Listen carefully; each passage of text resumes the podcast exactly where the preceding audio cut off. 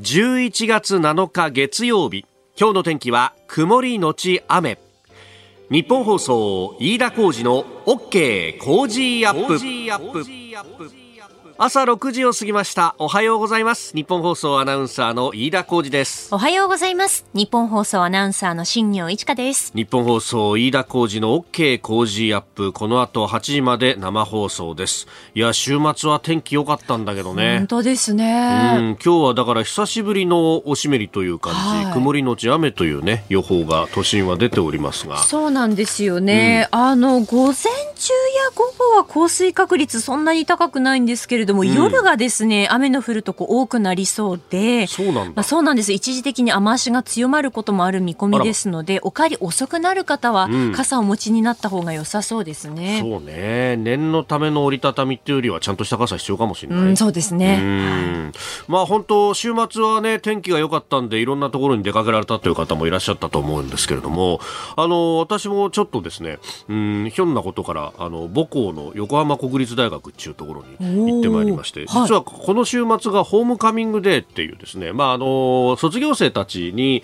あの、大学開放しますんで、で、いろんなイベントやるんで、もしよかったら来てくださいねっていう。日だったんですよ。はい、で、その中で、その、ちょっとご縁をいただいたので、えー、学長さんとですね、まあ、うん、トークショーの司会をやってくれというふうに言われて、そうそれを見るのは在校生の皆さんってことですか？いや、もう OB の方々で、もうわわ私の大先輩みたいな人たちがいっぱいいてですね、だからものすごく緊張したんですけど。あらまあ。そう。で、しかもテーマが、あの、NHK の大河ドラマの、まあ、鎌倉殿の13人という、はい、うところで、まあ、あの、学長は物理学者だし、で、もう一方、高柴先生っていう人が出てくれたんだけど漢文の研究者の人なんだけどでも漢文あの東鏡っていうさ、はいはいはい。ね、今回のこの鎌倉でも、ね、出て参照されてるあの、まあ、鎌倉幕府が作った、まあ、ある意味政治的な、うん、えー、書物ですけど基本的にあれは漢文で書かれているから漢文の研究者の人はそのままさーっと読めるんだと。うんでそれを参照しながらいろんな話をしてくれてであの横浜国大っていうのは横浜って名前がついてるんですけど海とは全く真逆のですね山の中にあるんですがそのあの三沢っていうねあたりにあるんですけどこの辺には昔いざ鎌倉をするその鎌倉へ向かう道があったんだとか。であの最寄り駅の一つが和田町っていう駅なんだけど、はい、和田町の近くに、えー和田稲荷神社っていう神社があってでそこはあの和田義盛が、はいうん、えー、まあ、作ったんだと。でしかも頼朝と一緒にそこで狩りをしに来てでその夢枕に観音様が立ってここに神社作ったらいいよみたいなことを言われてで実際作ってできた時には頼朝公もここでお参りをしてくれたんだみたいな。えー、すごいなんかいろんな話あんだみたいなね。本当ですね。えー、で近所の近所というかその相鉄線でねもうちょっと行ったところの二俣川という駅がありますが、はい、あの辺りで、えー、あの畠山が畠山の合戦があの辺りであってあそこで落命したというようなね。あまあ私なんか本当学生時代はぼーっと通ってたんですけどそんなことがあったんだとかね、ね、ゆかりがあるんですね。そうそうそう、うん、でよくよく見てみるとやっぱあのその辺をねウォーキングで歩いて地図見ながらみたいな人も結構いたりなんかしてなあ歴史探訪みたいなみんなやってんだな、ね、今まさにまあ聖地巡礼じゃないですけどそうそうそうそう。回ってる方も多いんですね。ね、うん、やっぱねあの天気良くなるとね外出てこうかなんていう話もこういろいろ出てきてまあ私もあのちょっとキャンパスの中散歩した懐かしいななんて思いながら帰ってきたんですけれどもであの帰って気がてらですねあそうだと。どうせだったら新しくできた列車に乗ってみようじゃないかと、うん、でもうもう1年、2年ぐらい前ですけどあの相鉄線から分かれてですね、えー、羽沢っていう、まあ、昔は昔は今も貨物駅なんですけどの駅の脇を通って、えー、そのまま貨物線をまっすぐ行ってですね、えー、武蔵小杉を抜けて湘南新宿ラインのあたりに至るっていうですね新しい路線ができてたんであこれに乗っていったらいいじゃないかと。帰りはと、はい、で、えー、乗ってったわけですよ。やっぱ新しい路線ってのは乗るとワクワクするなとかね、やっぱここでこう、鉄分は補給しとかなきゃななんてね、えー、ちょっと思ったんですけど、はい、鉄分ということで言うとですね、えー、いろんな新しい試みをやっていて、そう、あの、ちょっとね、あの、知り合いからプレスリリースをもらったんですが、はい、えー、西武の特急レッドアローっていうのがあるじゃないですか。はい、あれに自転車を乗っけてみませんかっていうサイクルトレインの実証実験というのが、そういえば昨日、おととい行われてたんですよ。そう。あのーレッドアローというとね、もう西部の昔からある特急列車なんですけど、で、えー、そこにですね、あのー、その列車を使って、えー、自転車に、自転車乗りの人たちが利用できるように、まあ、あの予約をするんだというやつで、で、しかも、あのー、西部の特急っていうとね、池袋とか新宿発が普通なんですけど、そうじゃなくって、えー、これはですね、あのー、新宿線は伊予木発だっていうんですよ。伊予木、はい、伊予木っていうとあのカンパチとちょうど交差するあたり、であのカンパチ近くで自転車でのアクセスが便利なところで臨時停車させてそこから本川越まで運行するんだと。で昨日おとといはそんなあの思考をやってみたって話なんですけどまあ確かにねカンパチまでまずは自転車で来てでそこから乗れると。で、あのー、普通自転車ね、あのー、自転車乗ってる方にはもう釈迦に説法ですけど、あれ、ほら、解体して、うん、で、バッグに詰めて、電車乗るっていうのをしないといけないんですけど、はい、このサイクルトレインはそうせずに、そのまんま、あの、乗ることができるよと。で、固定用ベルトなど必要なものはお渡しいたしますと。ああこういう取り組みもあるんだねと、まあ、ちょうどね秋でお出かけシーズンでということでいろんな試みがされているようであります。あなたの声を届けますリスナーズオピニオン、えー、この傾向ジアップはリスナーのあなたコメンテーター私田新行アナウンサー番組スタッフみんなで作り上げるニュース番組です。ぜひメールツイッターでご参加ください。今朝のコメンテーターはジャーナリスト須田慎一郎さん。この後6時半過ぎからご登場。まずは餃子の王将前社長の殺害事件について、えー、このところね展開しておりますんでそれについて伺ってまいります、えー、そして7時またぎのゾーンはアメリカ中間選挙。らに7時10分頃からのおはようニュースネットワーク、えー、昨日行われた国際観艦式についてそれから旧統一教会問題、えー被災えー、被害者救済についての法整備を、えー、について取り上げます、えー、それからニュースキーワード昨日開幕の COP27、えー、そして、えー、スクープアップは来年4月の統一地方選挙に向けた動きということで、えー、自民党は地方組織の政策責任者を集めて会議を行っております。今週はメールをいただいた方の中から毎日抽選で5人の方にもっと近くに届け美味しさ豊かな食の未来を創造する健康マヨネーズからお家で手軽に外食気分やプロの味が楽しめる5点セットをプレゼントします。5点セットの内容は、開けるだけまるで外食をコンセプトにしたサバ缶、カンディッシュサバからガーリックとバターの豊かな香りで食欲が止まらない背徳のガーリックバター。トマトの旨味とスパイスの風味を効かせた後引く美味しさの魔性のカリーケチャップの2品。こだわり抜いたリッチな味わいはワインともよく合います。えさらにお皿に出すだけで手軽に一品が完成するサラダのプロが作ったシリーズからマカロニサラダ、金ごまごぼうサラダ、そしてお酒によく合うポテトサラダもプレゼント。ゆったり過ごす日のお酒のおつまみとして、忙しい日の食卓の一品として、おうち時間のお供におすすめのラインナップです。ぜひお召し上がりください。 Cozy Up の番組ホームページにもプレゼントの応募フォームがあります。こちらからも応募ができますので、ぜひご利用ください。ここが気になるのコーナーです。スタジオ朝刊各紙が入ってまいりました。まあ、バラバラであるというところではありますが、安全保障に関しての記事が一面トップ非常に多いなと。えー、いう感じであります。まあ、この辺が時代は変わったのかなというね、危機感を、えー、覚えるところですが、朝日新聞、無人機、え無人兵器戦争は変わったという、安保の行方無人兵器という特集の第1回、えー、元防衛幹部、一翼じゃない主力だというふうにですね、えー、サブの見出しが書いてありますが、あの、このドローン、無人機、まあ、防衛装備の一翼を担うと思っていたけれども、ウクライナ戦争でその認識が大きく変わったと、むしろ主力だと。えー、いうことで、あの、9月23日にですね、えー、富士を望む、あの、御殿場で、えー、無人機展示実演をする富士山ドローンデモンストレーションというね、えー、イベントについてのお話からというところであります。えー、そして読売は海保と海事無人機共用、えー、来年度にもと、えー、中国やロシアの監視を効率化するんだと、情報即時に共有と、えー、いうことで、で、そこで導入するのが、えー、アメリカのジェネラルアトミクスという会社のシーガーディアンというもんで、これ、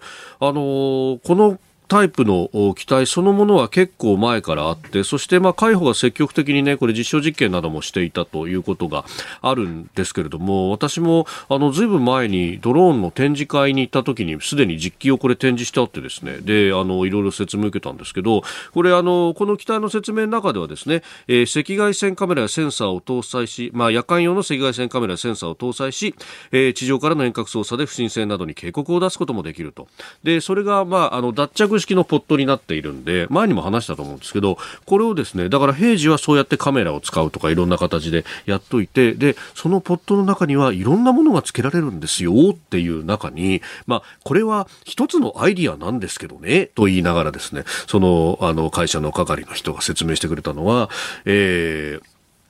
空対艦ミサイルのようなものとか空対地ミサイルだって取り付けることは可能なんですという話をしていてなるほどなというね、えー、ことも思ったところであります。まあそういったもの、えー、が非常にこれから先重要になってくるという話。えー、それから産経の一面トップは長射程ミサイル10年で1500機と、えー、反撃能力国産をを量産化と、いう。で、サブの見出しには潜水艦発射型も検討と、まあ、この潜水艦からの発射というのは、えー、どこから撃たれるかわからないという意味で、えー、非常に抑止力になると。そして、えー、日本の潜水艦非常に、えー、音も静かで、えー、隠密行動というかね、えー、そういうのにも長けているというような話もあるというところであります。えー、それからですね、えー、毎日新聞は一方で統一教会についての話で文鮮明氏安倍派中心にという、えー、89年1989年の発言録で判明と、えー、旧統一教会が政界工作という、えー、話が出てきております、えー、まあ前々からねこの政界工作についてっていうのも言われてましたけれどもあのまあ統一教会を作ったとされる教祖の文鮮明氏が、えー、そういったことを発言してたんだと、えー、いうことが大きく書かれています。ただ1989年というとですねこれちょうどまあくしくもというところなんですけどあの読売新聞でですね、えー、回想録がうんず、まあ、1か月連載ぐらいでですね、えー、毎月、えー、やっているんですけれどもこれがですね今月というか、まあ、このところはあの衆議院議長も務められたあの大島忠盛さんえー、がの回想録書かれてですね時代の証言者という、えー、ところでもうすでに17回目なんですが、えー、この中で、まあ、今まさにですね、えー書かれているのが1989年の参院選で、えー、惨敗をした当時の宇野宗介氏が総理を退いて後継総裁誰にするんだっていう話をまさに書いていてですね。で、えー、そこであの自民党の派閥の事務総長たちの会議に、えー、大島さんも、まあ、あの駆け出しの頃だというふうに書かれてるんですが、えっと、2年生か3年生ぐらいの時に、えー、ここの会議の中にですね、まあ、あの事務方として入ってでその町長発祥を見てたんだと、えー、当時は竹下派からは小沢一郎氏がいて、えー、宮沢派からは加藤浩一氏がいてと。そして森派からあごめんなさい、えー、当時はだから安倍派からは、えー、森喜朗さんが出ててみたいな、えー、ところでもう火花散るようなこう話し合いがやってたというところなんですけどやっぱりここでよく名前が出てくるのは竹下派であり宮沢派でありというところで、えー、安倍派はあのやはり、えー、当時はまあ主流というところからは少し外れていたんだと、えー、だから安倍派中心にという工作文鮮明氏がやっているということも書かれてますけれども、まあ、影響がどこまでというところは、まあ、いろいろあるんだろうなと思うところです。この時間からコメンテーター中田方ご登場。今朝はジャーナリスト須田慎一郎さんです。おはようございます。はい、おはようございます。よろしくお願いします。はい、お願いします。さあ、この時間はやっぱり餃子の王将のね、えー、前社長銃撃、そして死亡という事件についてですけれども、はい。急展開してから須田さんにお会いするの今回初めて初めてになりますかねね、はい、これ9年の時を経て逮捕っていうことなんですけどどうしてこのタイミングで動いたんですか、ええあのー、ですからね、ま、これは間違いないと思うんですけども、えー、殺害の実行犯実際に現場へ行って、えー、大東や、ねえー、前社長をですね殺害した実行犯と、はい、そして殺害しなければならないという理由つまり動機ですよね、はい。えー、これを持っている、えーまあ、人物なり組織がですね、えー、まああの全く別個の存在だと。つまりですねあの殺した人がえー殺した人物が容疑者がですね、動機を持っていたわけじゃないというところで、まずこの事件のですね、解決の難しさっていうのが一点あったんだろうなと思いますよね。で、もう一点がですね、やはりその実行犯とおぼしきね、えー人物がですね、はい。えーまあ言ってみればですね、えー殺人などをね、そういった荒事をなりわいとしている、えーそういった、えー容疑者であると。えーまあ今回の場合ね、工藤会というところ出てきたんですけれども、はい。えー北九州市にね、はい本拠を置く、えー特定危険指定暴力団ということなんですけれども、はいただその中にね、フクロウ隊、あの、と鳥のフクロウですね。フクロウ隊という秘密チームがあるんですよ。フクロウ隊。ええ、もうそういった荒事専門に、えですからですね、まあ、あの、九州のですね、あの、す山にですね、こもって、いろんな訓練、特殊訓練あるんですよ。えー拳銃の分解から組み立てから、えー射撃訓練までやるというね、えーそういった、あの、チームがあって、秘密チームがあって、まあ、ここで言ってるのが秘密でも何でもないのかもしれないけどね。で、それがどうも手を下したように、えー見えるんですね。えーですから、おそらくですね、これ逮捕に至ったとしても、はいね、えー供述するかどうかは全くわからない。おそらく私はしないんだろうなと。そこが肝じゃないですか。そういったことを、えーやる連中っていうのは。はい。ですから、おそらく自供は得られない、そういった中で、はい。あの果たしてね、えー全容解明、つまり後半維持、えー有罪に持っていけるだけのですね、材料が集まるかどうかというところは、この9年間、ずーっと議論されてきたところではないのかなと思うんですね。ただ、その一方で、はい。その一方でね、その動機を持っているんではないかと思われるところにですね、はい。なんかこう、行きつつ、行きあの行き着きつつあるような、えーね、そういう、あの空気感も漂ってるないことも漂ってることも事実なんですよ。でよく言われてるように、はいまああのいろんなメディアがね、えええーもう実名出しておりますけれども、え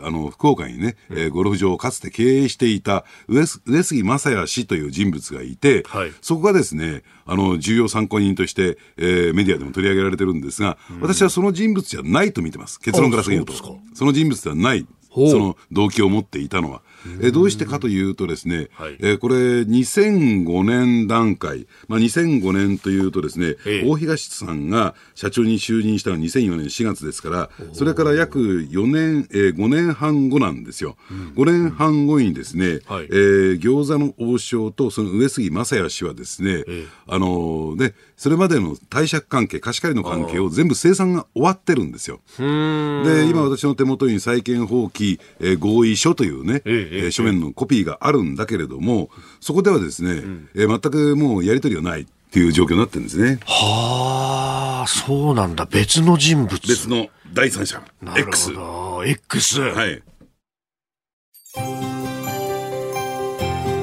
お聞きの配信プログラムは日本放送飯田浩司の OK コージーアップの再編集版ですポッドキャスト YouTube でお聞きのあなた通勤や移動中に最新ニュースを押さえておきたい方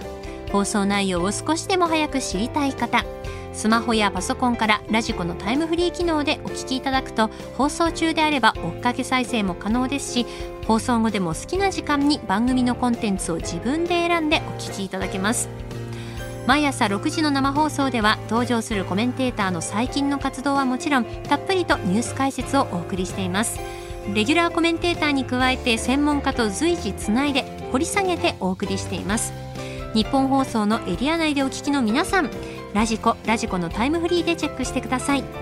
ツイッターでは最新情報を発信中ぜひフォローして番組にご参加くださいコメンテーターの方々と7時をまたいでニュースを掘り下げてまいります。えー今朝はジャーナリスト須田慎一郎さんです。引き続きよろしくお願いします。はい、お願いしまお願いす。えーまず、為替の動きをお伝えしておきます。えー1ドル、現在146円60銭付近での取引となっております。えーまた少し円高方向に、まあ、触れてきているということなのか。まあ、あの、アメリカのね、えー金融政策決定会合に当たる FOMC 先週終わりましたけれども、まあ、ええそこから少し、えー円高にややという感じですかね。ねあのーですからそういった意味で言うとですね、売り方の方も、はいやはりもう息切れしてきたんじゃないかなと。だからまあ今回のですね、円売りっていうのは、えー日本国債売りの円売りですから、はいまああの、日本国債のがメインの、えーテーマなんですよ。で、そうするとこれ現月というですね、期限があるので、はいえーそこを意識して、やっぱり何らかの形でね、えー日本国債の買い戻しっていうことをやっていかなきゃならない。で、そうすると、その流れの中で、はいやっぱりこの円を持ち続けることができないということ売りあ売り続けることはできないということでしょうね。えさあでは今日取り上げるニュースはこちらです。アメリカ中間選挙今週8日に投開票。4年に一度の大統領選挙の中間の年に行われるアメリカ中間選挙が、えー、今週現地8日に行われます、えー、選挙戦最後の土曜日となった5日にはバイデン大統領とトランプ前大統領が激戦区ペンシルバニア州で応援演説。民主党と野党共和党の戦いが一段と激しさを増しております。えー、11月8日投開票ということなんですが、まあ、時差の関係で、えー、日本で結果が判明してくるのは、まあ、9日の昼以降という形になりそうですが、さあ、須田さん、どういう情勢なんですか、はい、あの中間選挙に関して言うと、ですね日本の衆議院に当たる会員の方は、はい、おそらく間違いなく共和党がですね、えー、関数以上を収めるだろうと、そういう情勢になってきた。というよりもですね、やっぱりこの中間選挙っていうのは、まあ、ほぼほぼ与党と言ったらいいんですか、その大統領出身の政党負けるんですよ。まあ、ですから、バイデンさんだからというわけではないんだけれども、はい、ただ、バイデン大統領だからこそ、ここまで負けるんだぐらいのね、えー、勢いが、えー、やっぱり共和党には今あるのかなと。で、問題なのは、焦点なのはですね、はい、上院なんですね。上院。で、現在50対50というところで、はい、えー、そして、ね、上院の議長は、はい、えー、副大統領が兼務しますから、えー、えー、51位になるわけですよ、民主党が。で、かろうじて過半数を維持してるんですが、はい、じゃあ果たしてこれがどうなるのかっていうところなんです。まだ情勢ははっきりと見えてません。混沌としているという状況。で、ちなみにということで、これ全員改選、会員と違って全員改選じゃなくて、非改選組というのがいましてね。はい、で、これがですね、民主党が36、えー、共和党が29あるんですよ。ほうほうほう。ね、で、そして安全圏、もう私のこれ分析なんですが、はい、もう安全圏に完全に突入しているのが、えー、民主党で6、共和党で15。でそしてですね、優勢、ほぼ優勢じゃないのかなと思われるのが、民主党で4、えー、共和党で3、まあ、優勢も含めましてね、はい、じゃあこれで、まあ、ほぼほぼ確定しているというふうに見てみますとですね、えー、残り7議席をめぐる争いなんです。実を言うと、これが7議席が激戦区と言われていて、はい、これがですね、数勢を、つまり、えー、過半数を維持するかしないかというところが、えー、分かるのかなと思うんですけれども、でちなみにということで、ざっと言っておくとするとですね、はい、アリゾナ、ジョージア、ネバダ、ニューハンプシャー、ノースカロライナ、ペンシルバニア、えー、ウィスコンシンというね、えー、各州ね、えー、ということになってくるんですけれども、はい、ただこれ共通していることがあるんですよ。それ何かというと、はい、えー、この7州のうちですね、共和党の候補者、うん、えー、予備選からずっと見ていきますと、取材していきますとですね、はい、えー、7人が7人とも共和党の候補者ね、えー、全部トランプ派なんですよ。あそうなんですね、えー、えー、つまりトランプ大統領の推薦、バックアップを受けて、予備選を勝ち抜いてきたそれぞれ候補者なんですね。つまりの、どういうことが言えるかというとですね、もちろんこのね、えー、上院のす、ね、あの、奇数がですね、はい、大きな注目ポイントだよというふうに申し上げましたけども、さらに加えて、これ2024年、はい、えー、つまり次の大統領選挙に大きな影響を及ぼしかねない、つまり、えー、どうでしょうね、トランプ派と言ったらいいんですか、はい、えー、トランプさんの推薦を得た、えー、人たちがですね、なだれを打ってこれ当選することになると、えー、トランプ派がですね、えー、勢いを増しますから、結果的に、えー、2024年大統領選挙出馬という流れがここで出てくるのかなっていう感じもする。だから裏テーマはにあの大統領選挙なんですよ。うん、ええ、この今挙げられたアリゾナだとかジョージアだとかネバダとかって、もう大統領選挙の時もね、最後の最後まで結果が出ないような、ね、ええ、どっちに触れるかわからないっていう州ですもんね。そうですね。えー、で、加えてですね、ペンシルバニアとかウィスコンシンのように、はい、えー、スイングステートっていうところがありますんでね。つまり、選挙の度ごとに、はい、えー、共和党が取ったり民主党が取ったりするというところもあるので、ちょっと、えー、予断を許さない状況にあるんだろうと思いますね。で、これね、もう、争点が何なんだっていうところで、やっぱり経済になるんですか？うん。あの、ただね、経済、有権者としては、はい、えー、経済を強く意識するでしょうけども、えー、あのやはりですね、うん、えー、民主党サイドは、はい、そのアメリカの分断といったらいいんですかね、やっぱりあの反トランプ。ええ。反トランプっていうところを全面的に私は出してきてるんじゃないのかなと思いますよね。ただ、そうは言ってもですね、例えばですね、え国境の壁問題とかね、はい。えーを見ていくとですね、え。やはりあの現実問題として、えーどうでしょうね、その移民、不法移民の危機、リスクにさらされているえー州などもあるわけなんですよ。ね、でそうすると、そういったところで、じゃあ、反トランプっていうふうなことを訴えてもね、はい。じゃあ、果たしてそれが心に響いていくのかなと、日々のその、えー不法移民のリスクにえーさら、されている州としてはですね、はい。やはりそうは言ってもと、やっぱりトランプさんの、ね、作った国境の壁についてはええ、評価している声が大きい。で、その中でね、えーじゃあ共和党は何を仕掛けてきているのかというと、はい。今度、えー反左派なんです。反極左と言ったらいいのかな。行き過ぎたはいリベラル的な動きと言ったらいいんですかね。で、そのですね、えー一つ大きな象徴になっているのがサンフランシスコ。まあえええー左派の牙城と言われている、えええええーだから西海岸ですよね。ですね。はい。ですから今、今やですね、えーサンサン、サンフランシスコっていうと、えー極左の巣窟みたいな、もうイメージが、イマジネーションがですね、アメリカ国民、アメリカの有権者の中にあるんで、要するに、えー我が州はサンフランシスコのようにしないみたいなね。ああ、なるほど、なるほど。特にあの LGBTQ 問題であるとか、はい。あるいはそのヒスパニックに対する問題であるとか、でそういったところではどうなんでしょうね、やっぱり、えー従来からの住民のその権利を、えーね、削り取ってってですね、そちらの方にな、あのね、扱い、手厚けやってるという意識がですね、はい。すごく広まってるもんですから、非常にこの、えーまあ、反発をしている、えー旧住民ってのは多いんですよね。うん。もう、なんか、こう、二つに分かれて真っ二つっていう感じになってきてるんですかね。うん、ただですね、その一方で、僕私はね、真っ二つよりも正確に言うと、ま、三つに分かれてる。三つに分かれてる。ええ。ほうほうだ共和党の中も、あある意味で、反トランプっているんですよ。うんうんうんうんやっぱり、えー、1.6、あの、アメリカ議会襲撃事件というところを受けてますんでね。はいで、そうすると、その、共和党支持者の中にも、私は反トランプです、みたいなね、おっていう人もいますからね。今朝のコメンテーターはジャーナリスト須田慎一郎さんです。引き続きよろしくお願いします。はい、お願いします。さあ、アメリカ中間選挙について、まあ、3つに実はアメリカの中も割れているんだというお話がありました。で、その中で民主党と共和党の、まあ、トランプさんに近い人たちと、そして民共和党の中にも反トランプがいると。はい。それこそね、あのージョン・マケインさんも亡くなられましたが、とか、あのーリズ・チェイニーさんっていうね、はいはい。昔副大統領をやったチェイニーさんのお嬢さんですが、はい確かにあ反トランプ的なあことを言ってましたけれども、チェイニーさんも予備選落ちちゃったりとか、そうなんですよ。ね。ええ。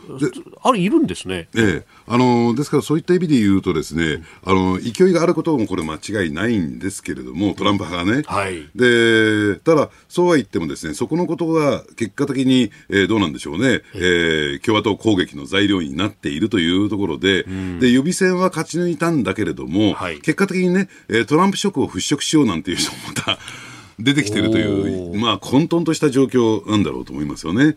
ただ、よくね、えーこの選挙戦の争点が、もちろん先ほど申し上げたようにトランプさんをめぐる問題というのが一つあるけれども、ええ。やはりやはり物価高騰、インフレというのも、えー一つ大きな焦点として取り上げられてますよね。ただ、これね、思うんですけど、これもある種、こう、分断の、おえーアメリカのですね、分断の、えー対象になっているというか、ポイントになっているところでして、はい。どうしてかっていうと、ええ。これね、物価高騰といっても、日本で起こっている物価高騰とアメリカの物価高騰とちょちょっと若干違うんですよ。何かというと、日本の場合はよく言われているようにコストプッシュインフレでしょ。はい。つまり、えー原材料費であるとかエネルギー価格の高騰が物価高騰を招く。はいね。だコストが押し押しているインフレ、コストプッシュインフレ。ところが、アメリカやイギリスってディマンドプルなんですよ。需要過なんですよ。はい。で、あまりにも財政出動を、えーね、たくさんやってしまったためにですね、過剰にやってしまったために、まあこれはコロナ対策っていうところもあったし、ええで、あるいは気候変動化対策なんていうところもありますんでね。で、要するに需要が爆発的に増えてしまった。はい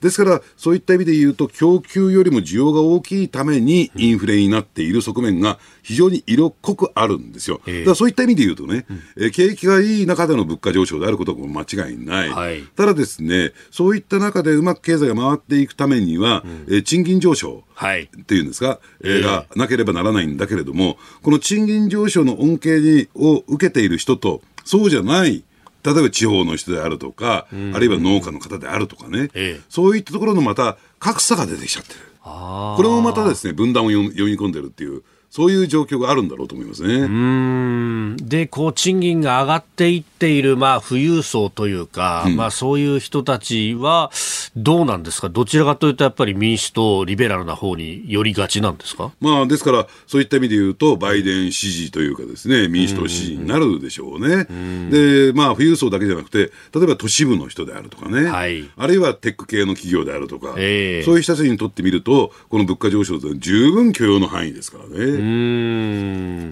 そこで、まあ、どうなっていうか、そして、まあ、日本にとっては、やっぱりこう、外交政策だとかがどう変わってくるかとか、その辺っていうのが注目されるところですけど、影響ってありそうですか、まあ、とは言ってもですね、ええ。まあ、中間選挙は過去を振り返ってみても冒頭申し上げたように、えええーほぼほぼですね、与党が負けるんですよ。勝つことはほとんどないんですよ。だからそういった意味で言うと、えーどの程度の負けで抑えられるのかはい。というところなんだろうなと思いますよね。うん。まあ、確かに議会のこう陣容が変わってもこう特に東アジアに対してっていうのは議会結構一枚岩でしたよね台湾の話とかって、そうですね、あの対中国のええ。話であるとかね、ですから、えーそういった点では大きくこう変化はしないんだろうなと思いますけどね、まああの特に、えーインド洋であるとか、アジア太平洋の問題というのは、はい。それほど大きく変化しないだろうと私は見てますけどね、ただ問題なのは、はい。やっぱり大統領選挙ですよ。ああ要するに大統領選挙で誰が選ばれるかということよりも、要するに大統領選挙へ向けて、もうどんどんどんどんアメリカが、はい。えー分断が深まっていくのかなと、そうすると、ええ。そのある種のね、えーまあ、機能不全の状態に、政治が機能不全の状態に陥りかねない。だから、この2024年の大統領選挙の結果もさることながら、はい。そこまでの動き、アメリカの政治の動きというのは、非常に私は注目だと思いますね。ああそこから先の2年間っていうのはやっぱりこう内向きにならざるを得なくなるかもしれないですか、で加えて、そのバイデン大統領のそのレイムダックとかっていうのはもっともっと進んでいくでしょうし、はい。ね。ええいや、そこへ来て、ね、習近平体制3期目に入ってっていうね、外へ出ていこうとするのか、みたいなことが言われてますもんね。ええ。まあ、その安全保障の面ではね、一枚にはなるでしょうけれども、はい。あの例えばその経済の部分であるとか、米中の経済部分であるとかね、でその点で言うと、例えば半導体の分野なんかはですね、はい。完全にデカップリングが進んでるんだけども、そのデカップリングが進められない、そういった分野もあるわけですからね。ええおはようニュースネットワーク。取り上げるニュースはこちらです。海上自衛隊創設70周年。神奈川相模湾で国際観艦式を開催。ルールを守らず他国の平和と安全を武力の行使や武力による威嚇によって踏みにじる者が現れる事態に備えなければなりません我が国は本年末までに新たな国家安全保障戦略などを策定し我が国自身の防衛力を5年以内に抜本的に強化します。海上自衛隊の創設70年を記念して世界12カ国の艦艇も参加した国際観艦式が昨日神奈川県沖の相模湾で行われました日本での国際観艦式は20年ぶり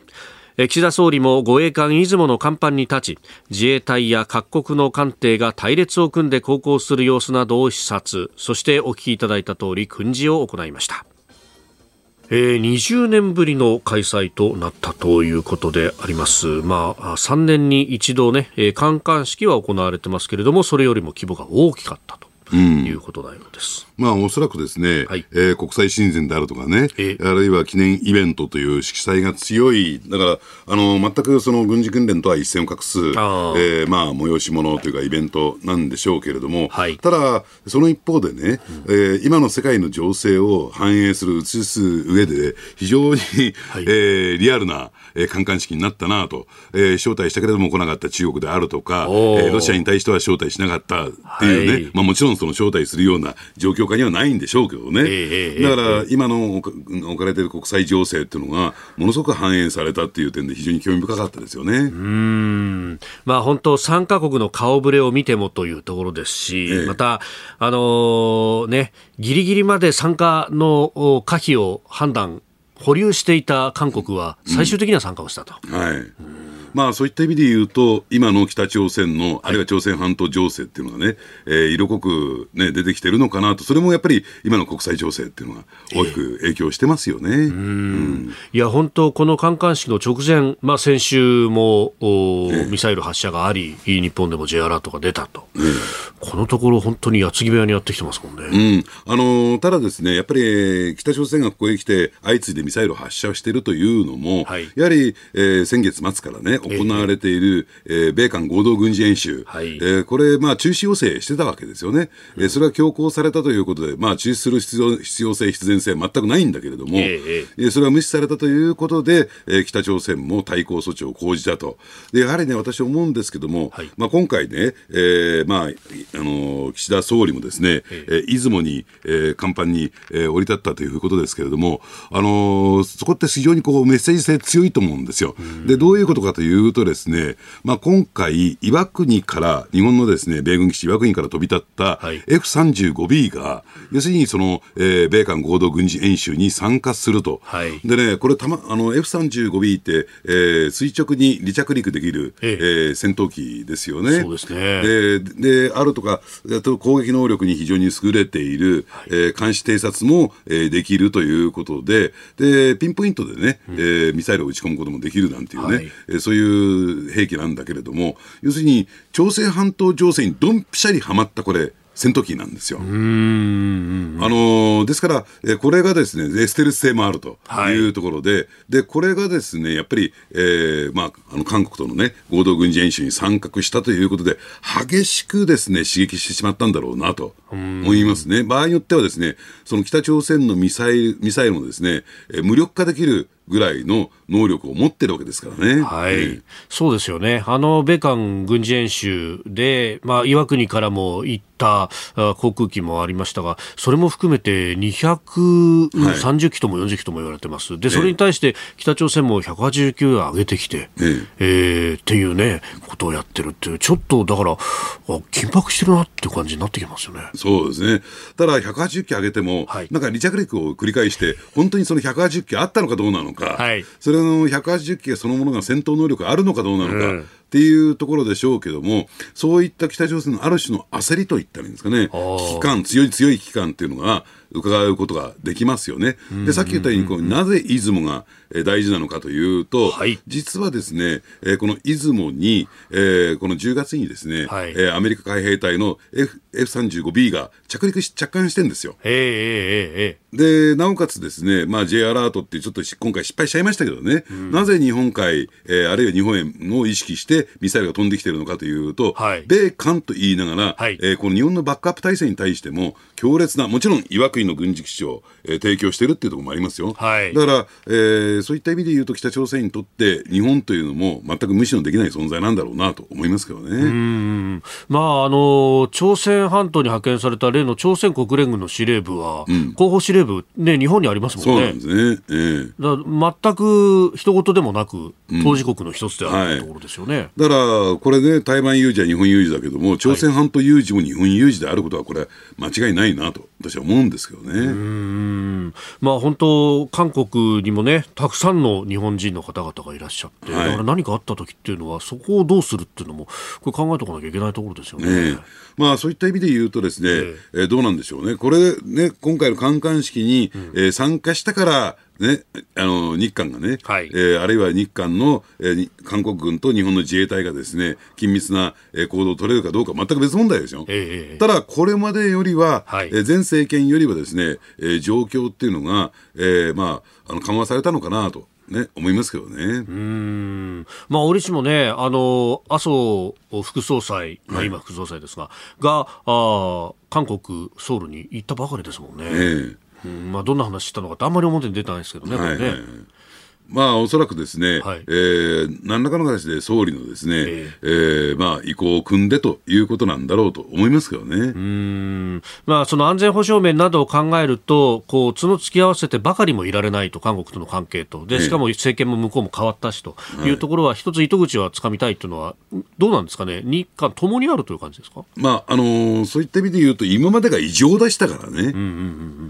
だからといって、えー、そのね、正常に戻ることが、はい、かつてよりも前進したかっていうと、そうじゃなくて、まあ、とりあえずですね、うん、意思疎通を図れる環境づくりというところなんじゃないかなと思いますけどね。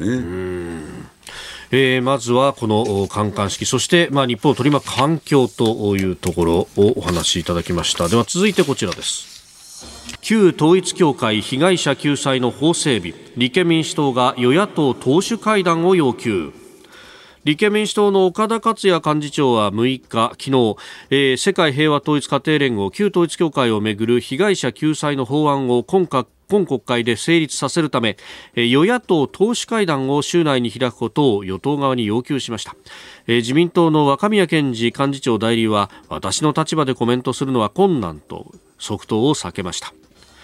えー、昨日放送された NHK 日曜討論でのやり取りと、まあ、生放送でこう、まあ、呼びかけたというところ。でありました、ね、あのやっぱりあの野党サイドと言ったらいいんですかね、立憲民主党、はい、日本維新の会はですね、うん、今国会中に、まあ、この被害者救済新法をね、はい、えー、まあ、成立させて、うん、えー、一つのですねやっぱり実績を作りたいというね、えー、意向もあったんだろうと思うんですね。えー、でただですね、これいろいろとちょっと難しい問題、はい、まあ、大きく分けて2つの側面があって、うん、で一つはですね、じゃあ例えばマインドコントロール化っていうのは、えー、一体どういう状況なのか、それを客観的にですね、えー、こう、えー、線引きをするっていうのは、はい、これ相当難しい作業だなと。だから、新法を作るのはいいけれども、はい、その運用面で、えー、運用ができないという状況になってしまったらね、何の意味もないということで、このあたりに煮詰めていかなきゃならないし、うん、で、加えてですね、まあ、もう一つの大きな理由としてはですね、やっぱり公明党サイドが相当強い警戒感を持ってるんだろうなと、これは言うまでもなく公明党のね、はい、えー最大の支援団体である、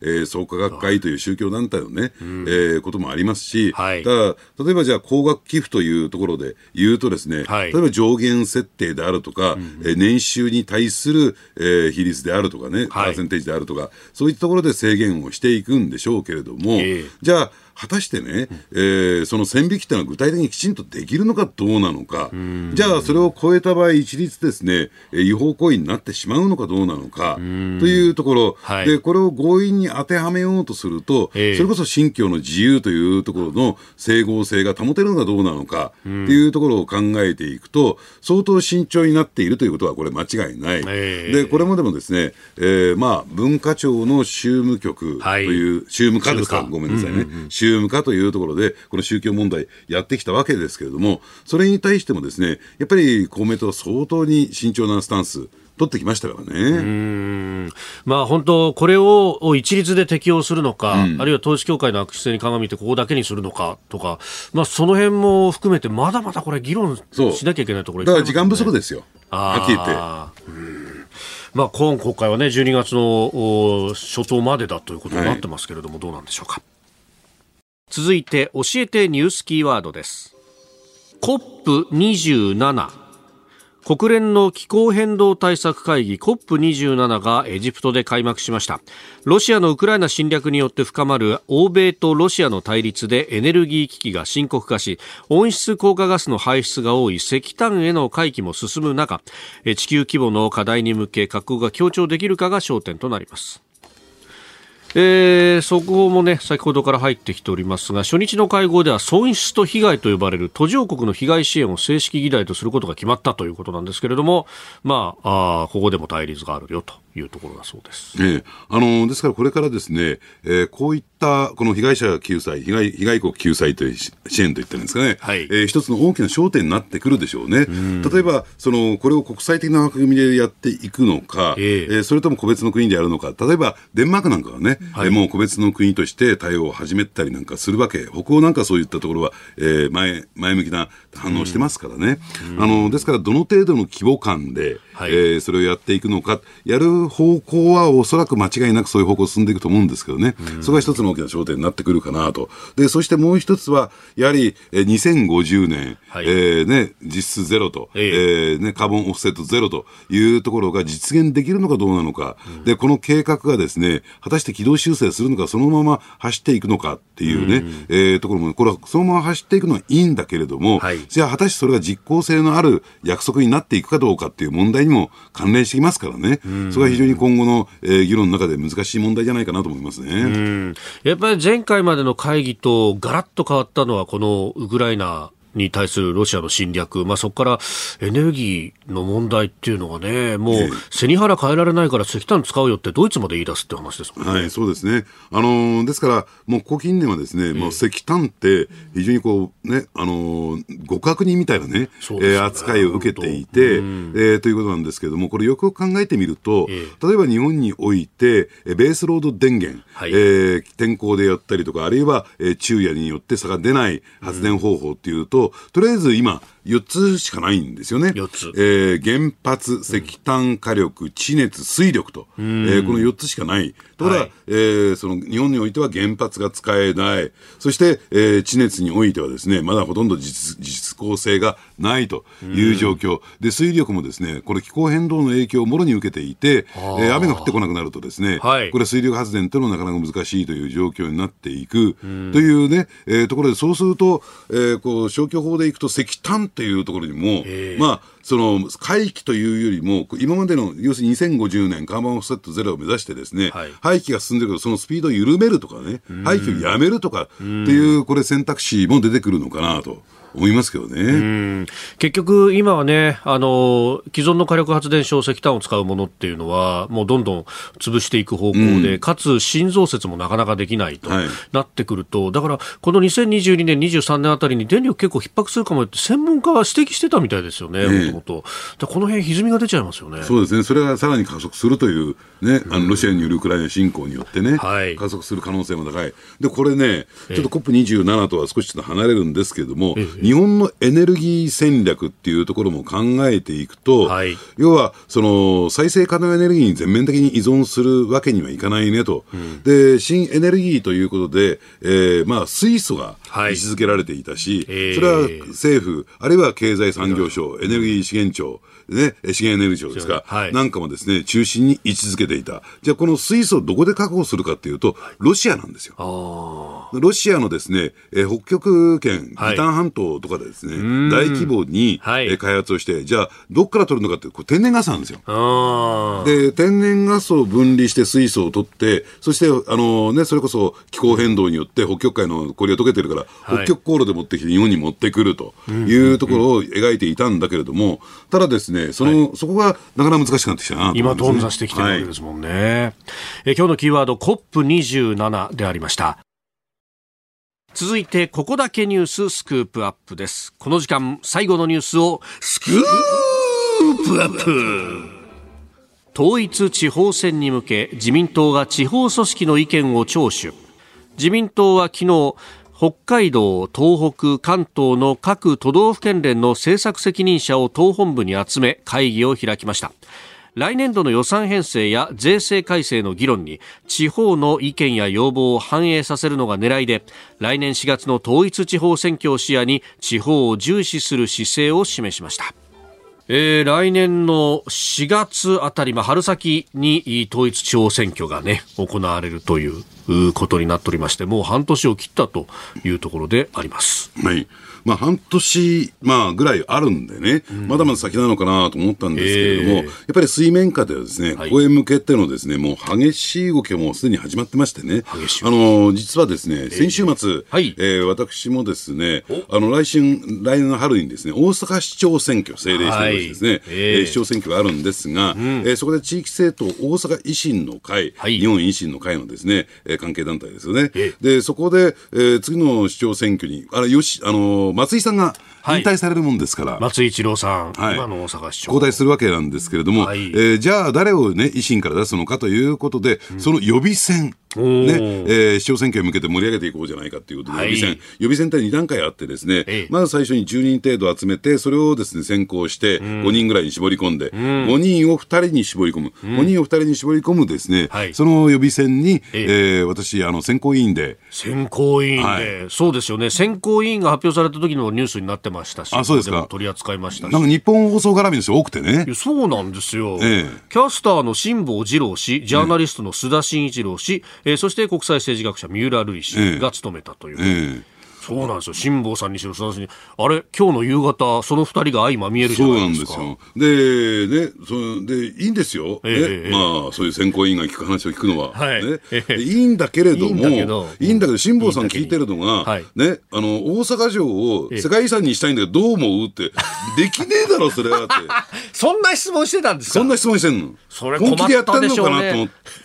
本当ですね、ええ本気でやってんのかと。ええそれ二人困ったでしょうね。予備選。まあ、ですから熱量は高いんだけれども、はい。ね、えーまあちょっと、えーこれ選考委員の選定ミスかなと私は思いますけどね。そんな。いや、でもね、松井二郎さんがツイッターで、辛坊さん、なんだったらあんたが出てもええんやで、みたいなこと返したりとかして、もう激しく。そうなんですよ。いろいだから、まあ、だから、そういった意味で言うとですね、もう統一地方選挙へ向けてのその前哨戦は激しく行われていてですね、はい。例えばじゃあ自民党、ええ。じゃあその大阪市のですね、えー自民党は何やってるかっていうと、要するに、ほとんど私の聞いた話ですよ。はいね、私の聞いて、これだけの話よ。みんな言わないでね。もうね、主だったすべてのはい在阪の放送局のええアナウンサーに声かけまくってる。そうなんですか。ええあ、なるほど。もう、玉、玉と言ったらあれですけれども、顔ぶれ揃えなきゃいけないですよね。あの、有名人で言うとええ、まあ、イニシャルトークで聞く毎日放送のね、ええ N さんとかね、もういろいろ言うのよ。もうほとんど特定できちゃうじゃないですか。ね。で、どうもいろいろ返事を誰もが出していないというね。出していない出してない。だからもう知名度争い、もうだから短期決戦ですから、はいその、名前と顔が売れてる人っていうところにどうしても行ってしまいがちなんですよね。なるほど。だから、あの、おそらくですね、まあ、今回の統一地方選挙、また、えー市議とか県議、府議の場合は別ですよ。ええだからやっぱり、あの、自治体のトップになってくると、要するにそういったですね、はいえーまあ、名前の知れてる人、あるいは組織、大組織。例えば、えー同じ政令指定として言うと、静岡市なんかが、それに当たるんだけれども、はい。まあ、静岡県の場合はね、地元のええええ大手企業、はい。えーいくつかあるんですけどね、ええ。そこの影響力がものすごく強いもんだから、要するに有権者がとかっていうところよりも、その地元財界が、経済界が、はい。押すか押さないかで、出馬するかしないか決まっちゃうっていうね。おだから知名度よりも、そのはい。企業に顔が向いてたりとか。まあ、それぞれの、えー地方によってですね、えー状況全く違うんですが、いずれにしてもものすごくもう水面下で動き始めていると。あまあ、じゃあ果たしてこれで、えー自民党が、はい。えーね、あ思わしくないというかですね、ボロ負けに負けるとどうなるかっていうと、どうなんでしょうね、黄金の3年間とは言われてたけども、やっぱり、えー岸田さんのですね、はい。終わりの始まりになる可能性も私はあるんじゃないかなと思いますけどね。あー。でね、この大体地方の議会選挙にしろ首長、まあ、首長選の場合はその、おし市町村、ね、で、えー一選挙区ですけど、議会選挙なんかも中選挙区制を取るから、い。これなかなかその、とねえー国政のような協力関係とはまた違ってくるという話がええ。あって、これ公明党も前回のね、えー参院選では、まあ、比例の票がなかなか出なかったと、ここで巻き返しようっていう、かなり必死の形相らしいですね。ええ。あそこであの公明党のかつてはですよ、はいそんな票は今ないけれども、ええええ800万票って言われてたんですよ。ああ、じゃあ全国でね。えー全国で。で、これがですね、どの程度の票が集められるのかということで、えー非常にですね、えー注目を集めていて、これがですね、今後将来的にですね、じゃあ自民党のパートナーとしての公明党の存在価値、にも直結してくるものですから、やっぱりこの、えー公明党にとってみると、えーこの統一地方選挙っていうのは、はい。まあいろんな意味でね、もう議席も確保しなきゃならないっていうところも含めて、はい。えーね、大きなですね、あの、ターニングポイントになってくるのかなと思いますよね。で、加えてですね、やっぱり最近は、なんていうの、統制のね、衰えが指摘されている共産党、はい。えーこれにとってもですね、ええ。ー大きな試金石になってくるでしょうしね。うん。まあね、支持者の高齢化などなど言われるところでもありますしね。えで、立憲民主党はじゃあどうすると。これね、えー労働組合との関係性であるとか、あるいははい。この消費増税なんかをめぐっても、ね、枝野さんは、いや、消費増税、あ、消費減税、消費減税なんか言わなきゃよかったっていうような発言をしていて、あれあれあれっていうことになってきてると。うん、だから原発再稼働の問題であるとかね、はい。まあそういうところを含めてですね、あのーなんですかね、立憲民主党の場合は野党としてですね、えーきちんと、えー意見が集約されてない。やっぱりその辺でですね、やっぱり、例えば、あの、原発再稼働の問題にとってみると、原発の立地自治体にとってみると、死活問題じゃないですか。えー、そのあたりで意見が集約されてないっていうのは、結構これはきつい状況じゃないかなと思って、私は思いますけどね。うん。泉さん、結構その辺はね、世代交代をっていうところで苦しんでる部分はあるみたいですね。ねただね、泉さんってね、はい、あのー、まあ、選挙と言ったらいいんですかね、えー、にはね、かなり強い人なんですよ。で、政策じゃないのよ、あの人の場合。もうとにかくどんな10人ぐらいしか集まらない祭りでも行くっていうね。祭り好きみたいな。必ずそういう小さいイベント全部潰していくっていう。あ、そうなんです、ね、選挙の2って言われてる。選挙強い。ああ、やっぱそういうこう顔出すとかそういうところが票につながっていくっていう昔から言われますけれども。ええうんあ地道な努力みたいなものっていうのがあるんですね。えそういう点では、はい、あの別にこれ、揶揄してるわけじゃなくて、ええ、他のですね立憲民主党の議員さんも、ね、見習うべきだと、そうやってどぶ板ちゃんと踏んで、着実にですね、えー、有権者のところに足運んで、え、汗かいて、っていうことやらないと、絶対にですね当選できないと思いますよ。あなたと一緒に作る朝のニュース番組飯田浩司の OK コージーアップ日本放送の放送エリア外でお聞きのあなたそして海外でお聞きのあなた。今朝もポッドキャスト YouTube でご愛聴いただきましてありがとうございました。飯田浩司の OK コージーアップ。東京有楽町ニッポン放送で月曜日から金曜日朝6時から8時まで生放送でお送りしています。番組ホームページでは登場いただくコメンテーターのラインナップや放送内容の原稿化された記事など情報盛りだくさんです。また公式ツイッターでは平日は毎日最新情報を配信中。ぜひチェックしてみてください。そしてもう一つ飯田浩二アナウンサーが「夕刊富士」で毎週火曜日に連載中。飯田浩二の「そこまで言うか」こちらもぜひご覧になってください。忙しい朝そして移動中。ニュースを少し深く知りたい時。ぜひ AM、FM、ラジコはもちろん日本放送のポッドキャスト YouTube でお楽しみください。